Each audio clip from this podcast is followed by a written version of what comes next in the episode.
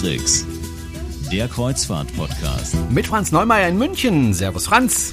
Hallo Jerome. Und mit Jerome Brunel in Horb am Neckar. Diese Folge wird gesponsert vom Kreuzfahrt-Newsportal crucify.de und von meravando.de, wo Sie die CO2-Kompensation zu Ihrer Schiffsreise geschenkt bekommen.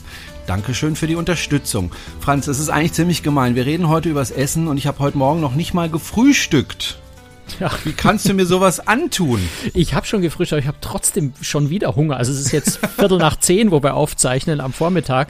Ähm, aber es gibt so Tage, da ist man einfach permanent am Hunger haben und essen. Also, lass uns über das Essen in einem oder auf einem Schiff sprechen. Ähm, zum, zunächst mal, die Anforderungen an die Köche äh, auf einem Schiff sind ja nicht so ganz ohne, vor allem was äh, das Bestellen äh, und so weiter betrifft, weil wenn man mal auf See ist und dann merkt, oh, ich habe das äh, Mehl vergessen, da kann man ja nicht einfach mit dem Schiff wieder umkehren und sagen, äh, ich kaufe nochmal schnell beim nächsten äh, Geschäft das Mehl ein, sondern in dem Moment, wo das Schiff in See sticht, ist vorbei mit Nachbestellen, dann ist schwierig. Das ist, ja, das ist nicht nur, wenn das Schiff in See sticht, sondern äh, gerade bei größeren Schiffen musst du das schon sechs Wochen vorher wissen, ähm, weil die Bestellungen einfach en gros äh, gehen, äh, von, von Großlieferanten angeliefert werden. Ähm, du redest da ja über, über ganz, ganz immense Zahlen, über immense Dimensionen. Also, ähm, weil du gerade Mehl angesprochen hast, ich habe hier ein paar Beispielzahlen von der Mein Schiff 3, es ist jetzt also kein riesengroßes Schiff, ähm, die verbrauchen in einer Woche, also auf einer sieben Tage Kreuzfahrt, drei Tonnen Mehl. Also selbst wenn du im Hafen merkst, Mist, ich habe kein Mehl mehr, ähm, dann mal schnell zum Supermarkt fahren und drei Tonnen Mehl kaufen. Wird schwierig. Das ist einfach nicht drin. Was noch, Mehl, Mehl ist eigentlich echt gutes Beispiel äh, für die Schwierigkeiten. Mehl ist eine ganz schwierige Angelegenheit, weil du, also muss man einfach sagen, an, an Bord wird sehr, sehr viel frisch gemacht. Es werden kaum Convenience-Produkte verwendet. Nicht, nicht weil, weil den Reedereien das Wohlergehen ihrer Passagiere so wichtig ist, sondern weil es schlicht und einfach billiger und effizienter ist, äh, keine teuren Convenience-Produkte zu kaufen. Auf dem Lagerplatz her brauchen Convenience-Produkte mehr Platz. Ähm, also wenn ich flexibel sein will, dann kaufe ich einfach für eine Reise drei Tonnen Mehl und daraus kann ich dann jede beliebige Art von Baguette, Brötchen, Semmel, Brot, äh, Pizza, was auch immer backen ähm, und bin viel flexibler und, und am Ende wesentlich billiger, vor allem im Einkauf, muss man einfach so sagen. So, das Problem mit Mehl ist jetzt aber, man sollte meinen, Mehl ist irgendwie überall das gleiche, aber du kriegst in jedem Land dieser Welt und in jeder Region dieser Welt äh, ganz, ganz unterschiedliche Mehlsorten. Ähm, wenn du jetzt ein Brötchenrezept hast, äh, das mit einem bestimmten deutschen Mehl gebacken wird, dann kannst du nicht dieselbe Zahl von Eiern, Wasser und Salz äh, da und, und Hefe da reinwerfen und kriegst mit dem brasilianischen Mehl äh, dasselbe Brötchen, sondern im Zweifel wird es eine Katastrophe. Man kann es nicht essen, weil es zu weich, zu hart, zu gummiartig, zu was auch immer wird, weil das Mehl ein ganz anderes ist.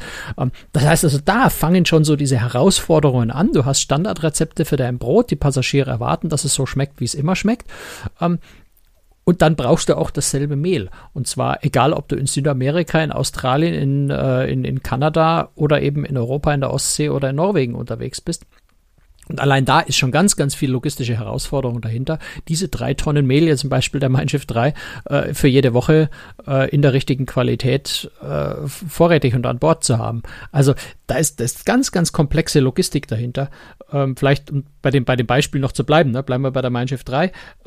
30.000 Brötchen, eben schon erwähnt, werden da in der Woche gegessen, 420.000 Liter Milch, ähm, 26.000 Eier, ähm, 37.500 Tassen Kaffee werden getrunken, ähm, 6,5 Tonnen Fleisch, 5 Tonnen Fisch und Meeresfrüchte, anderthalb Tonnen Reis. Also das sind einfach gewaltige Mengen. 11 Tonnen Obst, 6 Tonnen Gemüse. Das kannst du nicht mal schnell am lokalen Farmers Market irgendwo in, in Marseille äh, mit dem Wägelchen rausgehen als Koch und einfach mal ein paar Auberginen kaufen, sondern da brauchst du halt dann einfach mal ähm, zwei Paletten Auberginen, um dein, um dein äh, Melanzane Parmigiano äh, auf die Speisekarte setzen zu können. Und insofern ist da ganz, ganz viel Aufwand, ganz viel Logistik, ganz viel Planung dahinter. Ähm, in der Regel sechs Wochen oder sogar noch länger vorher müssen die Bestellungen äh, von den Küchenchefs gemacht werden, damit das dann im, im, Ladehafen entsprechend angeliefert und geladen werden kann. Und ich nehme mal an, das sind äh, spezielle Firmen, die das machen äh, für die Schiffe oder wie, wie läuft das ab? Also im Detail bin ich da jetzt mhm. natürlich nicht, nicht tief drin in der Logistik, was da genau dahinter steckt, aber natürlich sind das feste Verträge mit, mit Unternehmen, die in der Lage sind, diese Dimensionen äh, von, von äh, Lebensmittelmengen äh, zu liefern. Es kommt ja auch noch dazu, dass zum Beispiel bei Fisch äh, legen viele Reedereien Wert drauf, dass das dann eben äh, MSC oder ich glaube ASC ist das andere äh, Siegel, also Qualitätsnachhaltigkeitssiegel, ähm, äh, zertifizierte Geschichten sind. Äh, beim Fleisch ist ganz wichtig, äh, eine bestimmte Qualität einfach zu haben, weil die Passagiere das auch flottenweit erwarten. Das muss man natürlich auch sagen. Äh, wenn ich eine, Reeder, eine, eine, Reederei bin, die vielleicht 20 Schiffe in der Flotte hat, dann kann ich ja nicht auf Schiff A was anderes machen als auf Schiff B, weil die Passagiere ja äh, im Frühjahr mit dem kleinen Schiff in der Karibik und im, äh, im Herbst dann äh, mit derselben Reederei, aber mit einem anderen Schiff im Mittelmeer fahren oder sowas. Äh, und selbstverständlich fürs gleiche Geld das gleiche erwarten an Qualität und, und jetzt auch beim Fleisch, beim Steak einfach was Identisches vorfinden wollen. Ähm, und insofern geht es dann eben auch nicht nur um die äh, drei Tonnen Mehl für die Mein Schiff 3 pro Woche, sondern es geht eben, wenn TUI Groß ist jetzt im Moment, was haben sie, sieben Schiffe? Oder sechs Schiffe? Sieben Schiffe. Keine Ahnung. Viele Schiffe. Sieben. Viele Schiffe. Eins, zwei, drei, vier, fünf, sechs und die Mein Schiff Herz. Ja. Äh, also sieben Schiffe. Äh, sieben mal drei sind 35.000, äh, 35.000 Tonnen. Also 35.000 Kilo, 35 Tonnen Mehl äh, pro Woche. Sieben mal drei ähm, ist aber 21. Dann sind es eben 21, Herr im Himmel. Na, du kommst mal zu mir in den Matheunterricht, dann machen wir noch mal das kleine ja, einmal eins. Ich, ähm, immer diese Lehrer, die alles besser äh, wissen. Ich will darauf hinweisen, es steht jetzt 2 zu 1 für mich, was Wissenslücken betrifft, ja? Du wusstest Annette Louisanne letztes Mal nicht, ich wusste, jetzt muss ich ganz gezielt nach Dingen ne? suchen, die du nicht ja, wissen kannst. Genau. Okay, ich gebe mir Mühe. Okay, äh, also. Äh, na, also man kann sich das, glaube ich, ungefähr vorstellen. Ja. Da ist, da ist äh, ein Riesenaufwand dahinter und es müssen ganz hochprofessionelle Firmen sein, die in der Lage sind, diese Dimensionen von Lebensmitteln auch zuverlässig anliefern zu können. Weil es kann auch nicht sein, dass er sagt, ups, ich habe ups, ich habe es diese Woche leider nicht gekriegt, äh, sondern das muss, muss, muss 100 Prozent funktionieren. Da gibt es keine Option. Mhm. Äh, das heißt, äh, das Schiff braucht auch Lagerräume, einerseits gekühlte Lagerräume, andererseits ungekühlte Lagerräume, wo das ganze Essen äh, auch gelagert werden kann. Wie viele Wochen kommt denn ein Schiff klar, ohne jetzt nachladen zu müssen? Muss das hier wirklich jede Woche sein oder kann man auch mal zwei Wochen durch die Gegend fahren, ohne nachzuladen? Was sind Nein, so deine Erfahrungen? die, also Erfahrung kann ich dir nicht sagen, mhm. weil ich in den Lagerräumen noch nie gearbeitet habe, aber für die für die äh, haltbaren für die haltbaren Produkte äh, lädst du natürlich nicht jede Woche neu, sondern also sowas wie Mehl, äh, Konservendosen, Getränke, sowas, das kann man für mehrere Wochen laden. Äh, ich habe ehrlich gesagt nicht mehr genau in Erinnerung. Ich habe öfter schon Führungen durch durch die Lagerräume gemacht. Sicher drei vier Wochen äh, kann man da bestimmte Sachen lagern. Äh, Frischwaren, Salat, Obst, Gemüse, solche Sachen werden wöchentlich geladen, unter Umständen sogar zwischendrin mal, wenn man ganz frische Sachen braucht. Auch je nachdem, wo es natürlich verfügbar ist. Gerade, gerade Frischwaren äh, kann auch sein, dass die vielleicht dann mal eben nicht im, im, im Basishafen, im, im Passagierwechselhafen verfügbar sind, sondern dass eben zwischendrin mal ein Hafen ist, wo es besonders gute Tomaten gibt und dann lädt man die Tomaten dort. Mhm. Gut, jetzt kommen wir ja als Passagier auf so ein Schiff und ähm, das heißt ja immer, äh, Passagier wird pro Woche zwei Kilo schwerer. Äh, ob das jetzt stimmt oder nicht, also bei mir hat's gestimmt, äh, kommt schon durchaus kommt auf hin. das Verhalten an. Also äh, ja, mein Verhalten war halt äh, hau rein des Zeugs, ne, weil es schmeckt halt so gut. Äh, man muss ja dann aber erstmal wieder mal Entscheidungen treffen. Also zum Beispiel gehe ich jetzt ins Buffet-Restaurant oder gehe ich in ein Restaurant mit Bedienung. Auf manchen Schiffen gibt's kaum äh, Plätze mit Bedienung. Also AIDA ist ja eher so Buffet, das Konzept, aber nicht nur. Da gibt's natürlich auch gegen Aufpreis äh. Bedienrestaurants. Bei TUI Cruises ist es ja so, da wird teilweise Buffet gemacht, teilweise aber auch Bedienrestaurant inklusive, äh, also ohne Aufpreis. Ähm, das ist ja die erste Entscheidung, die ich treffen muss. Gehe ich ans Buffet oder gehe ich in ein Bedienrestaurant? Ich glaube, es ist schon die erste Entscheidung, bevor du überhaupt buchst, ist äh, dir ja. zu überlegen, was du da bevorzugst, weil wenn du sagst, ich will sowieso nur ans Buffet, dann würde ich sogar abraten von Reedereien, bei denen der Schwerpunkt auf dem Hauptrestaurant liegt, weil das Buffet dann einfach nicht so gut ist. Ähm, und wenn du sagst, ich will sowieso nur immer Buffet, dann bist du vielleicht bei AIDA grundsätzlich ziemlich gut aufgehoben. TUI Cruise ist auch, TUI Cruise ist äh, eine von den ganz wenigen Reedereien, wo die Qualität am Buffet-Restaurant sehr, sehr gut mithalten kann mit der Qualität in den Hauptrestaurant. Das ist da sehr ausgewogen. Holland America Line, Princess Cruises, Celebrity ist das so ähnlich. Da ist äh, aber trotzdem in den Hauptrestaurants, weil einfach der Schwerpunkt da auf der Bedienung liegt, äh, abends die Qualität besser. Die Speisen sind frischer natürlich, weil im Buffet liegt das Essen immer so ein bisschen äh, eine Weile. Ähm, also das ist, glaube ich, eine Entscheidung, die sollte man schon vor der Buchung eigentlich treffen und nicht erst vor Ort sein und dann, äh, weiß ich nicht, Nimm irgendein Beispiel, Royal Caribbean Schiff buchen dann jeden Tag ins Buffet-Restaurant, Frühstück und Abend gehen am Ende der Reise meckern, weil das Essen nichts war.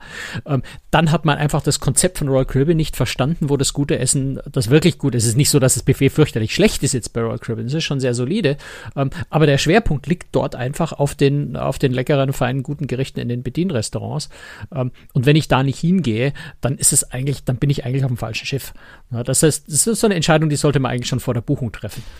Ansonsten an Bord klar, du hast, das ist so die klassische Trennung. Du hast eigentlich auf nahezu allen äh, Kreuzfahrtschiffen hast du ein Buffet-Restaurant und du hast ein Bedienrestaurant.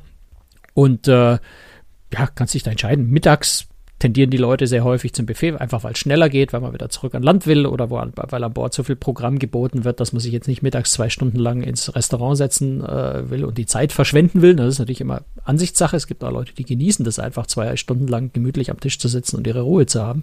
Ähm, und so ähnlich ist es beim Abendessen auch. Es gibt Leute, die sind, sind rastlos und ruhelos und wollen von einem, von einer Bar zur nächsten und von der Show und den Nachtclub oder Ding und wollen sich fürs Abendessen wenig Zeit nehmen.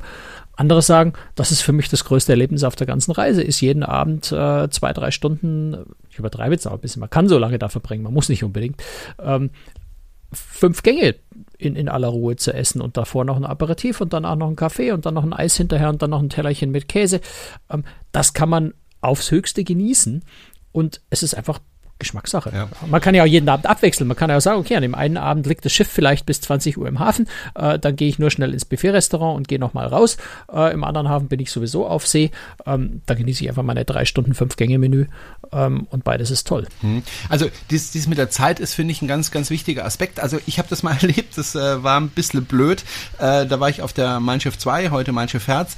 Äh, da sagte ich zu meiner Frau, du, äh, Schatz, ich würde gerne mal dieses Bedienrestaurant ausprobieren. Das wollte meine Frau an dem Abend nicht. Ich weiß nicht mehr warum. Mein Sohn war damals ein Jahr alt. Also es kann sein, mhm. dass sie auf ihn aufpassen wollte oder ich weiß es nicht mehr. Jedenfalls habe ich gesagt, ich gehe mal kurz in das Bedienrestaurant äh, was essen. Ich will es mal ausprobieren. Und äh, bin dann hingegangen und habe dann feststellen müssen, ja, also mal kurz ist da nicht, sondern da kam dann das erste Dauert Menü und es dauerte und ich saß wie auf Kohlen und habe meiner Frau gesagt, ich bin spätestens nach dreiviertel Stunde bin ich wieder da.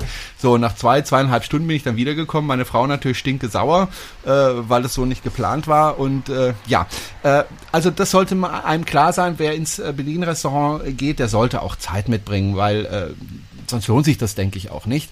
Ähm, ja, äh, dann ist es ja oft so, es gibt äh, verschiedene Konzepte an, an, an Bord der verschiedenen Schiffe. Äh, zum Beispiel äh, ist äh, das Essen komplett kostenlos oder äh, muss man da noch was bezahlen?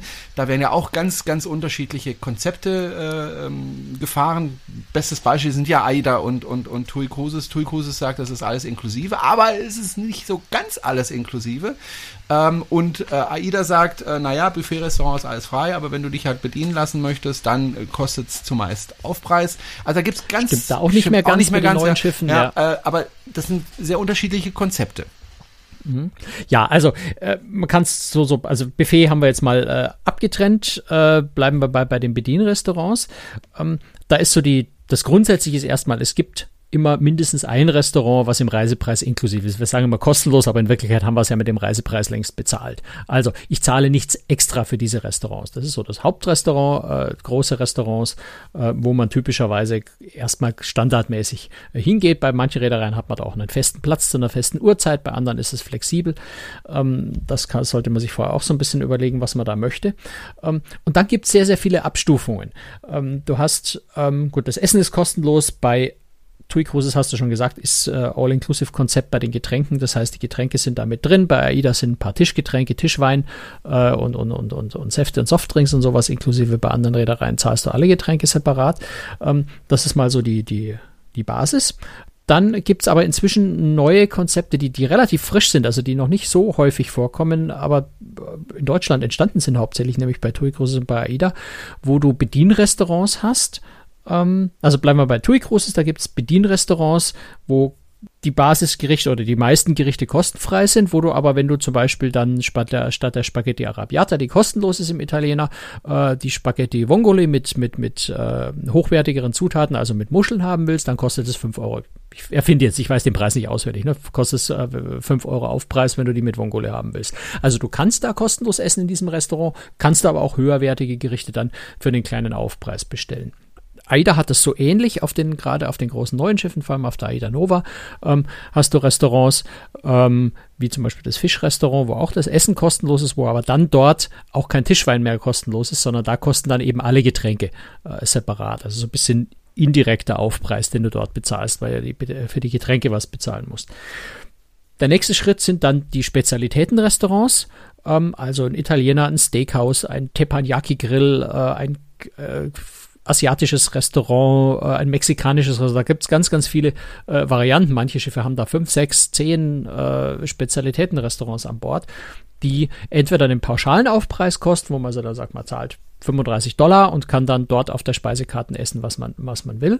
Ähm, oder es gibt jetzt gerade auch den Trend immer häufiger, dass diese Spezialitätenrestaurants reine à la carte Restaurants sind. Das heißt, wie ein Restaurant an Land. Ich habe eine Speisekarte, da steht hinter jedem Gericht ein Preis und den muss ich bezahlen. Die sind üblicherweise nicht so hoch wie an Land, weil so mein Grundessen habe ich ja eigentlich schon mit dem Reisepreis bezahlt, aber es sind eigentlich dann wie an Land ganz normale à la carte Restaurants. Das ist so die ganze Palette, die es da gibt. Und dann gibt es noch so kleine Abstufungen noch dazu. Du hast manchmal im Hauptrestaurant, kannst du aber, wenn du unbedingt möchtest, ein, ein teures Steak bestellen, dann kannst du also im eigentlich kostenlosen Restaurant 20 Dollar Aufpreis bezahlen und kriegst das große dicke Steak.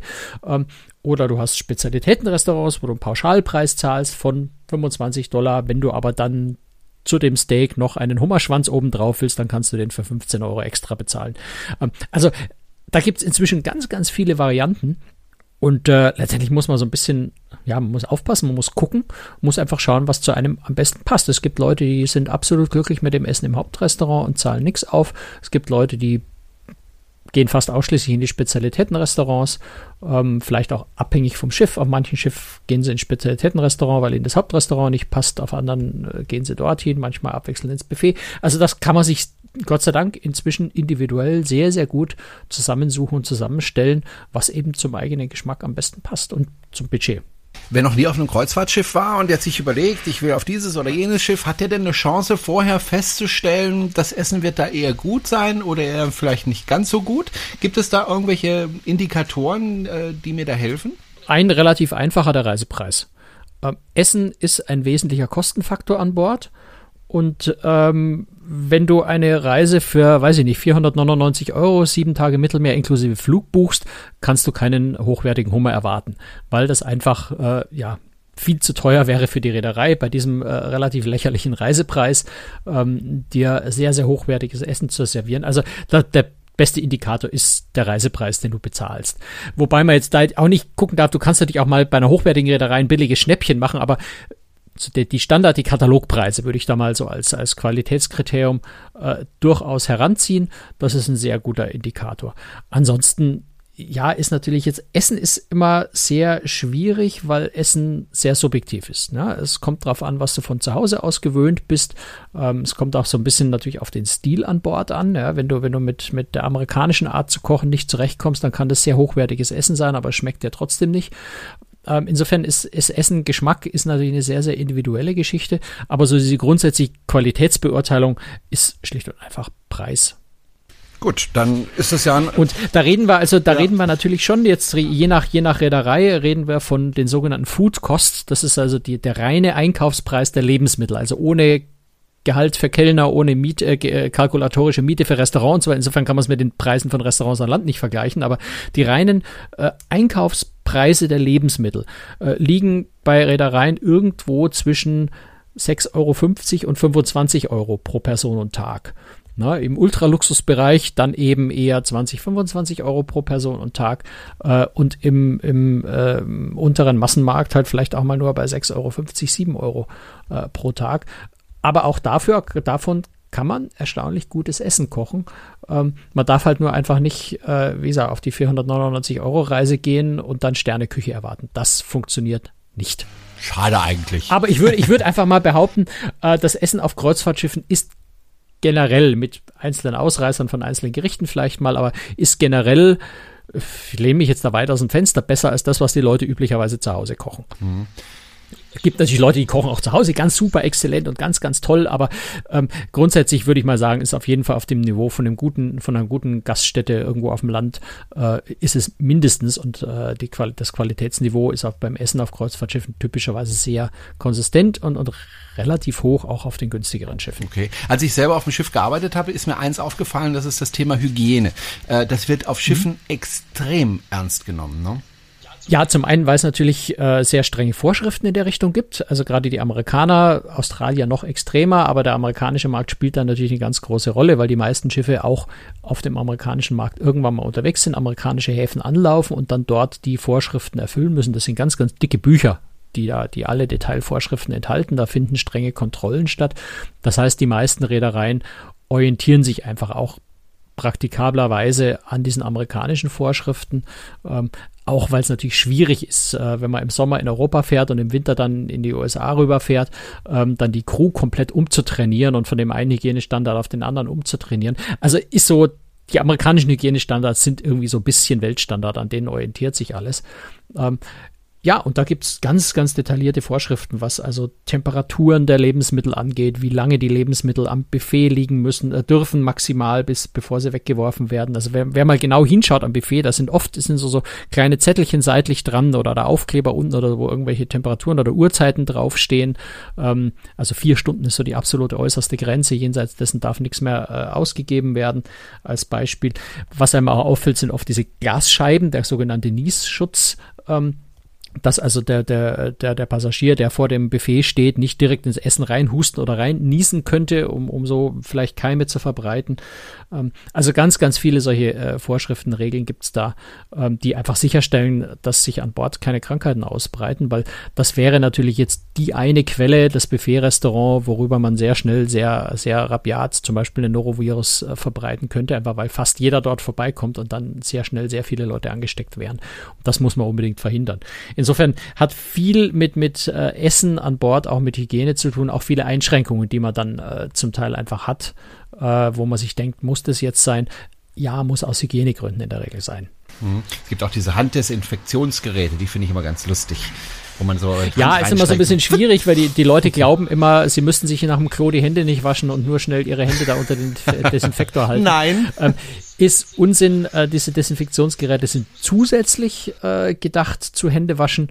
Ähm, und äh, inzwischen ist ja auch bei Neubauten ist ja auch Vorschrift, äh, dass auch am Eingang der Restaurants Waschbecken sind. Äh, das heißt, man kann sich dort auch wirklich, bevor man ins Restaurant geht, die Hände waschen, was einem vielleicht angenehmer ist als diese zum Teil doch recht scharf chemischen, äh, auf Alkohol basierenden, meistens auf Alkohol basierenden äh, Desinfektionsmittel. Ich persönlich bevorzuge inzwischen eigentlich mir die Hände da lieber in den Waschbecken ordentlich zu waschen, als diese Desinfektionsmittel zu nehmen. Aber man sollte es auf jeden Fall tun im eigenen Interesse und im Interesse der anderen Passagiere, um niemanden anzustecken, wenn man vielleicht selber irgendwo was aufge aufgegabelt hat und dann mit seinen Händen fröhlich weiter verbreitet die übliche Unsitte der Leute, erst sieben Brötchen anzufassen, um dann das achte zu nehmen und die anderen sieben ähm, kontaminiert im, im Körbchen liegen zu lassen, sollte man sich abgewöhnen. Aber wenn man sich selber schützen will vor Passagieren, die das eben äh, ja so handhaben, ähm, ja, vielleicht einfach generell ein bisschen vorsichtig sein, zusätzlich zu den strengen Hygienevorschriften. Mhm. Die Reedereien, die schmücken sich gerne mit äh, Starköchen, die also auf die Schiffe kommen oder Menüs kreieren für, für die Schiffe. Tim Raue fällt mir da ein, Harald Wohlfahrt. Das machen die Reedereien auch sehr gerne, dass sie sich eben mit Starköchen schmücken. Ja, also das ist natürlich, äh, wie du vorhin ja schon gefragt hast, wenn ich das erste Mal auf eine Kreuzfahrt gehe, ähm, was kann ich denn da eigentlich erwarten? Und die Frage stellt sich natürlich jeder, jeder Neukunde auch, oder wenn ich zwar schon mal in der Kreuzfahrt unterwegs war, aber mal zu einer anderen Reederei wechseln möchte, ist natürlich, weil Essen so wichtig ist für, für die Menschen und es ist einfach eines der Hauptbeschäftigungsfelder auf Kreuzfahrtschiffen, muss man einfach ehrlich so zugeben. Ähm, ist es eine ganz wichtige Frage, ist, welche Essensqualität, was erwartet mich dort? Und das kann man als Reederei relativ gut, zumindest vermeintlich, kommunizieren, wenn man den Leuten was Bekanntes bietet. Also wenn ich sage, unsere Menüs wurden von Harald Wohlfahrt äh, oder von Ramon Freixa, dem, dem Zwei-Sterne-Koch aus Spanien, äh, die, die beiden sind für MSC zurzeit tätig, ähm, als Beispiel, oder Tim Raue, der ein eigenes Restaurant bei TUI Cruises hat. Wenn ich solche Namen ins Spiel bringen kann, die der Passagier, der Kunde kennt, kann ich ihm darüber natürlich auch ein gewisses Qualitätsniveau vermitteln. Kevin Fehling, der demnächst äh, bei, bei Hapag-Lloyd Großes äh, auf der Europa ein Restaurant aufmacht. Bisher hatte das Dieter Müller, beides Drei-Sterne-Köche. Äh, ein, ein Thomas Keller, einer der besten Köche der Welt, der, der bei Seaborn ein eigenes Restaurant unterhält. Das dient alles so natürlich dem Ziel, dem Kunden zu vermitteln, auf welchem Niveau äh, sich das Schiff möglicherweise bewegt. Wobei man jetzt auch ehrlich sagen muss, wenn ein Zwei-Sterne-Koch wie Harald Wohlfahrt oder Tim Raue äh, bei TUI Großes, ähm, wenn die auf dem Kreuzfahrtschiff Menüs kreieren, für die normale Haupt, für das normale Hauptrestaurant, dann sollte man auch nicht den Fehler machen zu erwarten, dass ich dann ins Hauptrestaurant dort gehe äh, und ein, ein zwei oder drei Sterne Menü bekomme. Das natürlich nicht. Ähm, aber es war ein kreativer Koch am Werk, der darauf geachtet hat, dass es leckeres Essen ist. Zumindest das kann man, kann man äh, annehmen. Also es wird einfach Qualität, glaube ich, suggeriert. Was mich wundert ist, dass ähm, es auf Kreuzfahrtschiffen keine Sterne gibt. Also ein Restaurant an Land, wenn da also jetzt ein guter Koch ist, dann hat er, wenn er Glück hat, einen Stern oder zwei oder drei. Ähm, an Bord von Schiffen habe ich das noch nicht erlebt. Warum ist das eigentlich so? Mhm. Hab mich auch immer gewundert. Ich habe bei Guide Michelin einfach mal nachgefragt und die Antwort ist ganz klar, äh, sie können das nicht leisten. Ähm, also ein Guide Michelin testet ja anonym. Ein Guide Michelin testet mehrfach. Ähm, was bedeuten würde, dass, äh, dass die Tester von Guide Michelin äh, ja mehrere Kreuzfahrten buchen müssten, nur um ein einziges Restaurant zu testen. Äh, und der Aufwand ist einfach so immens, dass, dass äh, Git Michelin bis jetzt einfach sagt, das machen wir nicht, der Aufwand ist uns viel zu groß. Ähm, auf der anderen Seite sind schon Schiffe da oder auch einzelne Restaurants auf Schiffen, wo ich sagen würde, die sind auf Sternniveau, die Niveau. Das hätten das absolut verdient. Also wir haben jetzt gerade Europa und Hapag-Lloyd gesprochen, wo bisher Dieter Müller sein eigenes Restaurant hat. Selbstverständlich ist das absolut auf Sterneniveau. Äh, wenn jetzt äh, Kevin Fehling äh, demnächst äh, Dieter Müller da ablöst, natürlich wird dieses Restaurant absolut auf Sterneniveau sein. Wenn wir über Reedereien wie in Oceana Cruises zum Beispiel sprechen, deren ganz, ganz, ganz großes Aushängeschild, die die höchste Qualität des Essens ist, wo selbst die, die Ultraluxus-Reederei äh, Region Seven Seas Schwesterreederei zugibt, dass das Essen bei Oceania besser ist. Ähm, also die gelten so als das beste Essen auf Kreuzfahrtschiffen. Da kann man davon ausgehen, dass man auf diesen Schiffen Essen auf Sternenniveau bekommt, möglicherweise sogar zwei Sterne Niveau äh, bekommt, ähm, aber die formelle Auszeichnung fehlt, weil er geht Michelin da sich einfach nicht in der Lage sieht und das kann man nachvollziehen, ähm, all diese Restaurants regelmäßig und mehrfach zu testen. Das ist, glaube ich, einfach nicht machbar, auch wenn es schade ist. Naja, dann machen wir halt einfach den Guy Brunel und dann gehen wir auf die Schiffe und dann bewerten wir. Also ich stelle mich da sehr gerne freiwillig zur Verfügung, um da die Essen äh, richtig mal durchzutesten. Ja, beim, beim Essen ist es, beim Essen ist es, glaube ich, wirklich so, dass man das sehr anonym machen müsste und, und sehr regelmäßig machen müsste, weil da gibt es ja immer mal Ausreißer und bei Essen könnte man jetzt, wenn man weiß, das ist der Tester, könnte man auch sehr viel äh, ja, fälschen wenn man so will. Ähm, insofern glaube ich sehr, sehr schwierig. Ähm, aber vielleicht muss man auch nicht unbedingt äh, Sterne vergeben, um zu wissen, dass es bei manchen Reedereien das ja, Ich gebe mir dann einfach einen anderen Namen. Absolut lecker ist. Nenne mich dann, keine Ahnung, Monsieur Pompon und äh, dann einfach mal alles durchmampfen und dann Sterne vergeben. Ja, wäre vielleicht eine Geschäftsidee. Mal gucken. Ich denke mal drüber nach. Gut, Franz, wir haben über das Essen gesprochen. Jetzt habe ich wirklich Hunger. Ich werde mir jetzt erstmal ein paar Croissants backen. Ähm, macht da äh, eine Schokoladencreme drauf, deren Namen ich nicht nenne, weil ich die auch gar nicht benutze. Also die, die bekannte und äh, ja. Danke fürs Zuhören und ähm, Vielleicht noch als schneller Hinweis, ja. wer sich so ein bisschen dafür interessiert, wie früher das Hunger. Essen auf Kreuzfahrtschiffen und auf Oceanlinern ausgesehen hat. Äh, ich werde dann in dem, in dem Beitrag äh, auf krustrix.de zu diesem Podcast, werde ich noch äh, einen schönen äh, älter, etwas älteren Beitrag von uns schon von dem, von dem Gastautoren, von Uwe Schinzel, einem Journalistenkollegen, äh, posten, der äh, ganz detailliert Speisekarten, der sammelt alte Speisekarten von Kreuzfahrtschiffen, eine Riesensammlung und hat da mal einen wunderbaren Beitrag darüber geschrieben, was es früher so auf Schiffen zu essen gab. Lohnt sich wirklich zu lesen. Sehr überraschend. Hast du nicht auch mal was darüber gemacht? Übers Essen? Über historisches Essen? Nee. Nee, nicht über Historie, aber über Essen allgemein. Liebe geht durch den Magen, fällt mir jetzt gerade so ein.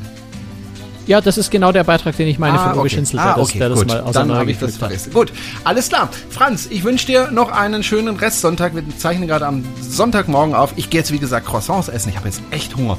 Und dazu eine leckere Schokomilch. oh, das ist wieder viel Zucker. Oh. Tschüss. Klingt so, ja. Tschüss, Ciao. bis dann, Servus. Tschüss.